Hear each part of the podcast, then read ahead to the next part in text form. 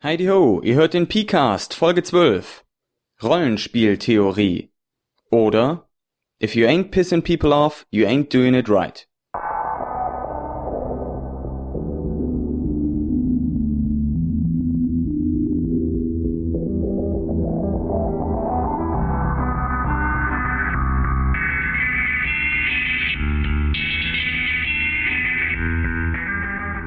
Rollenspieltheorie ist nicht böse. Rollenspieltheorie ist nicht schlecht. Rollenspieltheorie ist kein Feind. Das musste ich einfach mal gerade in den Raum werfen, weil oftmals in den Foren diskutiert wird und gehetzt wird. Rollenspieltheorie macht alles besser. Nein, Rollenspieltheorie macht alles scheiße. Das brauchen wir nicht. Wir wollen spielen und nicht labern. Und da sehr hitzige Debatten drüber geführt werden von Extremisten, wenn ich das mal so sagen darf.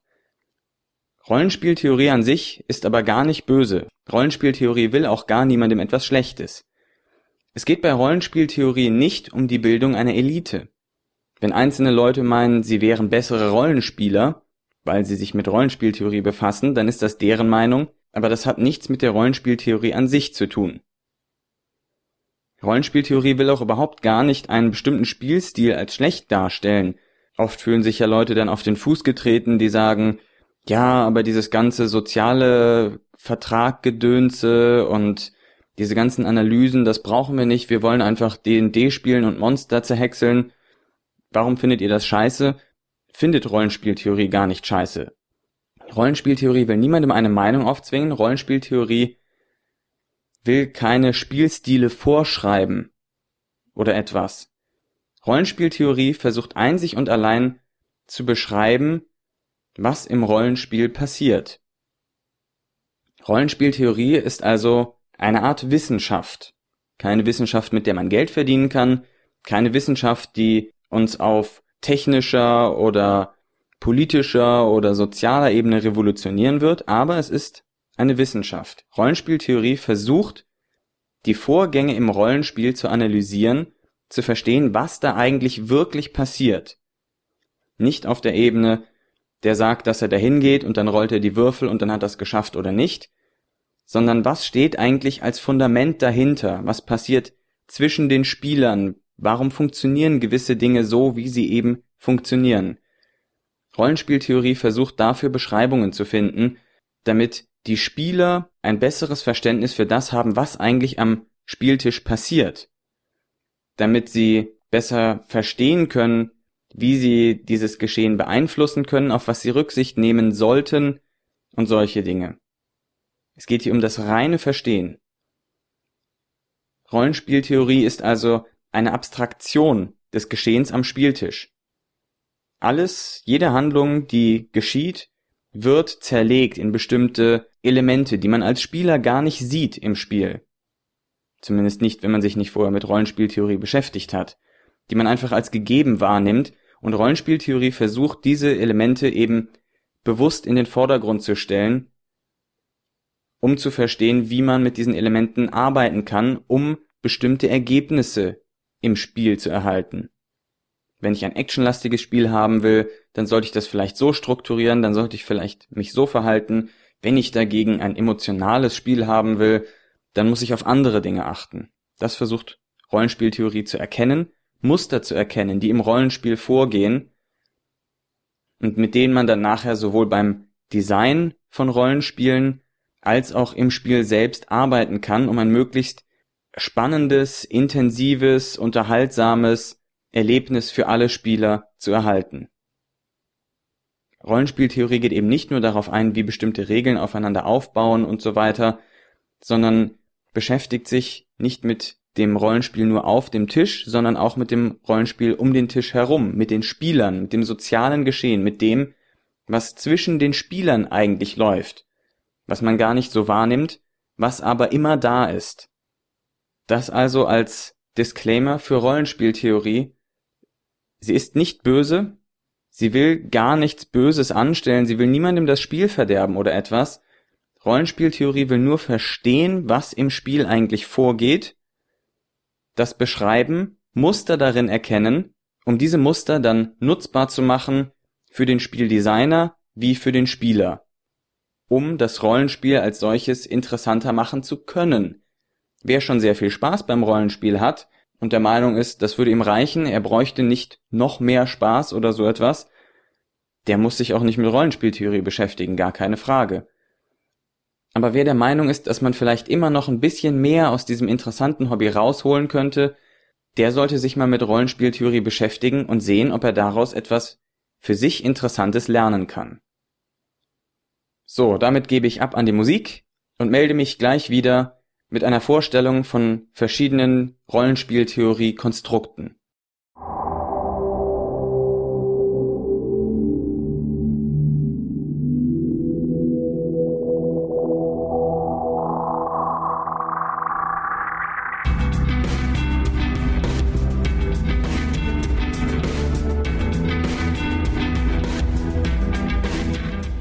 Kommen wir also zur Vorstellung von ein paar Theoriekonstrukten, die es im Bereich Rollenspiel ebenso gibt.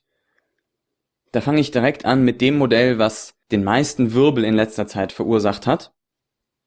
Das ist das Big Model, das versucht, möglichst viele rollenspieltheoretische Erkenntnisse in sich zu vereinen, ist bekannt unter vielen verschiedenen Vorläufernamen, das GDS Model, das GNS Model, das Threefold Model, die Gen Theory und ist in dieser Form als Big Model im Wesentlichen auf der Forge entstanden, hauptsächlich durch Ron Edwards eben in dieser Form geprägt worden. Dieses Modell ordnet das Rollenspiel in verschachtelte Boxen ein. Die größte Box, die wir haben, ist der Sozialvertrag, der Social Contract. Denn es wird gesagt, dass jedes Spiel erstmal einfach aus einer Gruppe von Menschen besteht, aus einem sozialen Gefüge und den Dingen, die in dieser sozialen Umgebung passieren. Das heißt, hier wird direkt als allerwichtigstes, als grundlegendes Fundament des Rollenspiels das soziale Beieinandersein angesehen und das, wie man miteinander umgeht. Das ist der Grundstein, auf den man dann aufbauen kann. Die nächste Box, die hineingeschmissen wird, ist die der Erkundung, Exploration. Hier geht es darum, dass man nun, wenn man in einer Gruppe von Menschen da sitzt, eben anfängt, einen gemeinsamen Vorstellungsraum aufzubauen, ein Shared Imagined Space, also die Vorstellung von der Welt, wie man sie im Rollenspiel erlebt, zum Beispiel eben, dass man auf einem Pfad dahin reitet und dass linke Hand ein Wald ist und dass man die Wölfe im Hintergrund heulen hört. Solche Geschichten, das ist die Exploration, das Einbringen von Elementen in diesen gemeinsamen Vorstellungsraum, üblicherweise indem man sagt, da ist ein Wolf oder solche Geschichten. Das ist das, was aus dem Rollenspiel ein Sonderfall von sozialer Aktivität macht. Das ist das, was als elementare, auszeichnende Eigenschaft des Rollenspiels angesehen wird, dass man eben einen gemeinsamen Vorstellungsraum entwickelt, dass jeder Spieler mehr oder weniger die gleiche Vorstellung von einer Begebenheit, von einem Geschehen hat. Als nächste Schachtel, die dann in die Exploration-Schachtel reingeworfen wird, kommen die Techniken, Techniques. Das sind die Möglichkeiten, wie man eben Elemente in den gemeinsamen Vorstellungsraum einbringen kann. Im Prinzip kann das einfach sein wie ich sage es und dann ist es so, aber das können eben auch Dinge sein wie ich mache einen Fertigkeitswurf oder ich ziehe eine Tarotkarte und deute das Ergebnis oder ich setze einen von den Punkten ein, die ich habe. Das sind alles Techniken, die eben benutzt werden, um diesen gemeinsamen Vorstellungsraum zu erweitern. Und noch in diese Box der Techniken kommt das Ephemera, zu Deutsch Eintagsfliege. Das ist also wirklich das klitzekleinste Stückchen, um das es im Spiel geht. Das ist zum Beispiel ein ganz konkreter Würfelwurf, der gemacht wird. Eine ganz konkrete Handlung. Also eine Anwendung der Techniken. Das heißt, wir haben diese vier Boxen. Die äußerste Box ist das soziale Geschehen. Wir sind Leute um einen Tisch herum. Die nächstinnere Box ist dann die Erkundung, das Aufbauen des gemeinsamen Vorstellungsraumes. Das heißt, der Spielwelt, in der sich die Spieler einleben, befinden. Die nächste Box darin sind dann die Techniken, mit der man diesen Vorstellungsraum erweitern kann, beeinflussen kann. Und die allerkleinste Box ist dann eine ganz konkrete Anwendung dieser Techniken, um etwas im Spiel zu tun. Das sind die vier ineinander verschachtelten Boxen, auf denen das Big Model aufbaut.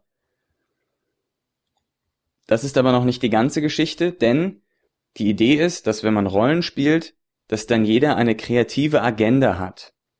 Das heißt, eine Art des Erlebnisses, die er sich vom Rollenspiel erwartet. Und wie diese Art des Erlebnisses ist, das beeinflusst jede dieser vier Schachteln. Das beeinflusst den Sozialvertrag, das beeinflusst, wie der gemeinsame Vorstellungsraum entsteht, das beeinflusst die Techniken und damit schließlich auch die Ephemera. Von diesen kreativen Agenden gibt es im Big Model drei. Das erste ist, habe ich auch schon öfters erzählt, der Simulationismus. Also das Ziel des Spiels ist, eine fiktive Welt zu erleben. Es geht also darum, eine Welt darzustellen, eine Welt zu erleben. Im Gegensatz dazu gibt es den Garmismus. Hier geht es darum, besser zu sein, die Regeln zu benutzen, auszutricksen, zu gewinnen, gut dazustehen. Ein ganz extremer von Garmismus ist eben das Brettspiel, kommt eben auch von Game. Und als dritte kreative Agenda gibt es, und darauf fokussieren viele der Indie-Rollenspiele, natürlich nicht alle, aber das war eine Zeit lang mal in. Das dritte ist der Narrativismus. Da geht es den Spielern um das Erleben einer Geschichte. Es geht nicht so sehr darum, wie die Welt genau aussieht. Es geht nicht so sehr darum, zu gewinnen oder zu verlieren, sondern es geht darum, Dynamikhandlungen zu erleben. All diese drei kreativen Agenden haben ihre Berechtigung.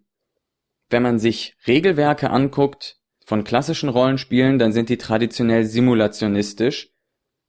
Es wird versucht, so realistisch wie möglich eine bestimmte Welt abzubilden und wie diese Welt funktioniert.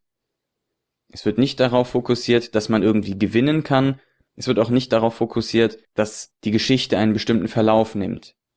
Im Gegensatz dazu gibt es auch Spiele, die ganz klar gamistisch orientiert sind. Ich würde mal vermuten, ohne es selbst gespielt zu haben, dass D&D 4 in diese Richtung fällt. Vielleicht nicht hundertprozentig, aber auf jeden Fall stark in Richtung Gamismus. Und viele der Indie-Spiele sind eben narrativistisch gehalten, wie zum Beispiel Primetime Adventures, wo es darum geht, eine Geschichte zu erzeugen, ohne Rücksicht auf Realismus der Welt oder gewinnen oder verlieren. Im Prinzip könnte es neben diesen drei kreativen Agendas noch andere geben. Falls dir eine einfällt, gib auf jeden Fall Bescheid. Aber bisher ist das so der Status quo, diese drei kreativen Agendas. Und ich denke, es ist ersichtlich, wenn man mal ein bisschen drüber nachdenkt, dass in einem simulationistischen Spiel zum Beispiel die Erkundung ganz anders abläuft als in einem narrativistischen Spiel oder in einem gamistischen Spiel. Beim Simulationismus wird halt versucht, die Welt zu modellieren und das liegt üblicherweise in der Verantwortung eines Weltbewachers, also dem Spielleiter traditionell. Beim Narrativismus zum Beispiel sieht die Erkundung dann ganz anders aus, weil auf einmal jeder die Möglichkeit hat, die Welt zu beeinflussen und Dinge in gemeinsamen Vorstellungsraum aufzubauen, ohne dass das groß auf Realismus kontrolliert wird. Also ich denke, wenn man da ein bisschen drüber nachdenkt, dass es diese drei kreativen Agendas gibt und dann diese vier ineinander geschachtelten Boxen, dann ist das durchaus nachvollziehbar. Es ist nicht die ganze Wahrheit, aber ich denke, man kann trotzdem etwas daraus entnehmen, was einem helfen kann, insbesondere wenn man selber Spiele designen möchte oder bestehende Spiele modifizieren möchte, um bestimmte Effekte zu erhalten, dass dieses Verständnis dafür etwas bringen kann. Als zweites mehr oder weniger theoretisches Konstrukt möchte ich noch auf Robins Laws of Good Game Mastering von Robin D. Laws eingehen. Das ist ein Buch, in dem im Wesentlichen Hilfestellung für Spielleiter gegeben wird, und Robin Laws ist der Meinung, dass es für einen Spielleiter wichtig ist zu verstehen, was die Spieler vom Spiel erwarten. Das geht also auch ein bisschen schon in die Richtung dieser kreativen Agenda, was man aus dem Spiel herausnehmen möchte. Robin Laws stellt er eine Theorie auf, in der es sieben verschiedene Spielertypen gibt. Das ist der Power Gamer, der möchte gewinnen, der möchte gut dastehen. Das heißt, den kann man ganz klassisch dem Gamismus zuordnen. Dann gibt es den Buttkicker, der möchte Dampf ablassen, der möchte frustlos werden, der möchte mal im Rollenspiel richtig die Sau rauslassen können und sich nicht um das Geschehen des Alltags kümmern müssen. Dann gibt es den Tactician, den Taktiker, der das Rollenspiel mehr in dieser Battlemat-Geschichte sieht, der also versuchen möchte, die Probleme, die er vom Spielleiter gestellt bekommt, möglichst intelligent zu lösen und mit möglichst wenig Aufwand und Schaden da durchzukommen. Dann gibt es den Spezialisten, der eben eine bestimmte Sache machen können möchte. Machen können möchte, das ist richtig, ja. Der wird auch oftmals ähnliche Charaktere spielen, die zum Beispiel immer irgendwas mit Fahrzeugen zu tun haben oder immer irgendwie Einbrecher sind oder immer ein soziales Chamäleon sind in der einen oder anderen Art und Weise. Der möchte also eine ganz bestimmte Art der Handlungen durchführen. Kleine Randbemerkung, wenn jemand immer wieder denselben Charakter spielt, dann kann das ein Hinweis darauf sein, dass er beim Spielen nicht das bekommt, weswegen er diesen Charakter spielt und es deshalb immer wieder versucht. Wer also immer wieder einen Dieb spielt, möchte vielleicht nur eine einzige coole Diebszene haben und hat sie noch nicht bekommen. Der fünfte Spielertyp ist dann der Method Actor. Der möchte seinen Charakter darstellen, erleben, der lebt für die Immersion, für das Ausleben des Inneren seines Charakters. Dann gibt es noch den Storyteller. Der möchte eben eine möglichst interessante Geschichte mit Drama und so weiter erleben. Der geht also ganz in die Richtung des Narrativismus. Und dann gibt es noch als kleines Anhängsel Nummer 7, das ist der Casual Gamer, also derjenige, der nur mitspielt, weil es das ist, was die Jungs eben tun, dem es also nicht um das Spiel als solches geht, das ist eine Lücke im Big Model, sondern der eben einfach mit den Leuten etwas unternehmen möchte und sie spielen halt Rollenspiel, also spielt er mit. Das ist also auch eine Art von Rollenspieltheorie, die versucht zu analysieren, warum Leute Rollenspiel spielen und was sie deshalb erreichen wollen, wie man ihnen sozusagen im Rollenspiel gerecht werden kann. Das ist auch eine Art von Rollenspieltheorie. Das ist etwas anders als das Big Model, aber es gibt auch Überschneidungen damit. Dann gibt es noch ein paar minder bekanntere Theorien, zum Beispiel die Color Theory, in dem verschiedenen Elementen des Rollenspiels Farben zugeordnet werden. Einfachheit ist grün, Realismus ist blau und rot ist Konsistenz. Es gibt dann noch die Channel Theory, in der gesagt wird, dass das Rollenspiel auf verschiedenen Kanälen abläuft. Zum einen auf dem Erzählten, dann auf der Moral und der Konsistenz des Settings. Das ist, wenn ich das richtig verstehe, aber eher so eine Gegentheorie, um den anderen Leuten zu zeigen, wie blöd sie sind. Dann gibt es noch die Turku School, die der Meinung ist, dass Rollenspiel eigentlich das künstlerische Erleben und Ausloten von verschiedenen Themengebieten ist. Und dann gibt es noch, als kleine Randbemerkung, die ich irgendwo lesen musste, die Theorie, dass Rollenspiel nichts weiter als ein einziger, nie enden wollender Ego-Trip ist. Das nur als abschließende Worte. Nach der Musik erzähle ich noch kurz was dazu, wann Rollenspieltheorie helfen kann und wann sie nicht helfen kann. Bis gleich.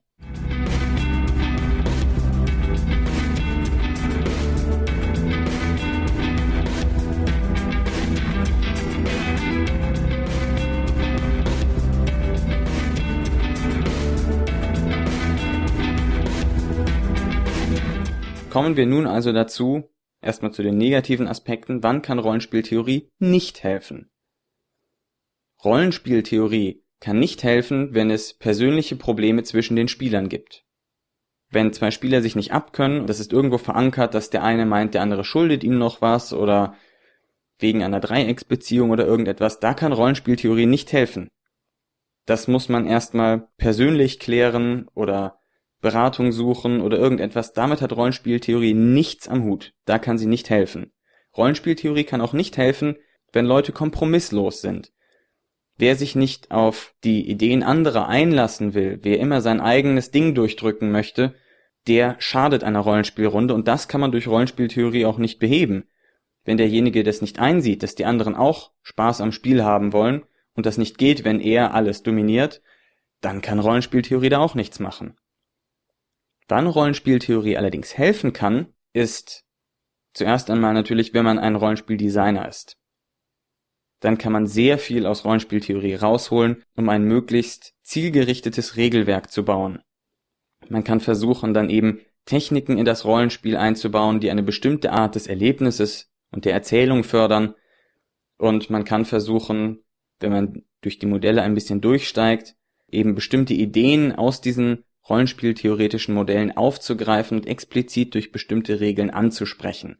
Da kann man also sehr viel Struktur für das Rollenspiel daraus entnehmen. Wenn man weiß, was man für ein Rollenspiel erschaffen möchte, kann man sich da ein bisschen dran entlanghangeln. Rollenspieltheorie kann auch helfen, Probleme zu erkennen, sei es Probleme am Spieltisch. Eigentlich sind alle gute Freunde und es macht im Prinzip Spaß, aber es läuft nicht so richtig rund.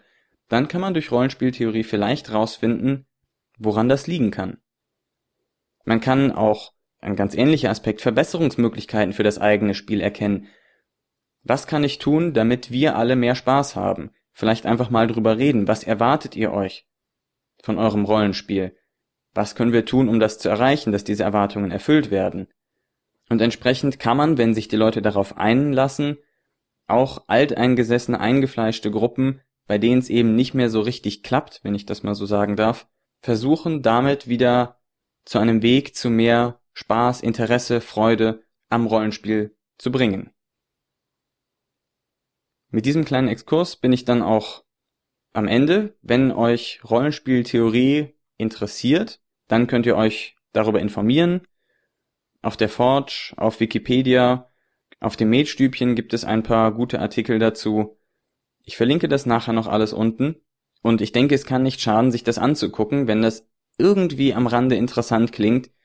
Denn man kann, wenn man sich darauf einlässt und das Ganze nicht persönlich nimmt, viel daraus lernen. Noch eine kleine persönliche Anmerkung.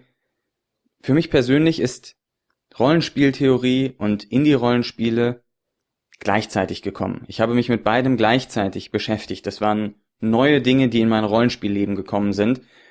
Und diese Kombination aus der Rollenspieltheorie zum einen das Verständnis, was eigentlich passiert, was vorgeht und der praktischen Anwendung dieser Konzepte in den Indie-Rollenspielen hat für mich ein bisschen das Interesse an unserem Hobby wiederbelebt.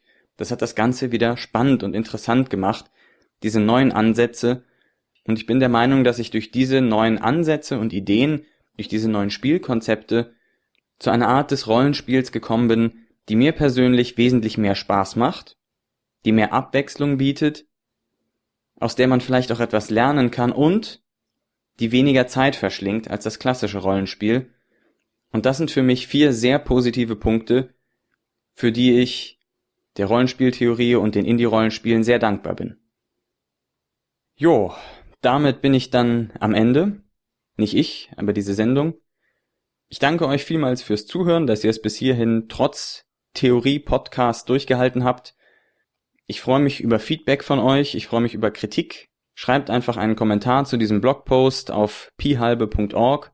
Auch für allgemeinere Fragen, für Wunsch-Podcasts, die ihr vielleicht habt, soll ich was zu einem bestimmten Thema erzählen, dann schreibt das dort auf pihalbe.org ins Forum zum PCast. Und als potenziell nächste Folge geht es dann noch einmal um den Open Einzelknaller. Und zwar darum, wie man das Spiel an sich dann konzipieren muss, damit es eben als Open Einzelknaller funktionieren kann. Es geht also um Vereinbarungen und Tipps zum Open Einzelknaller. Bis denne!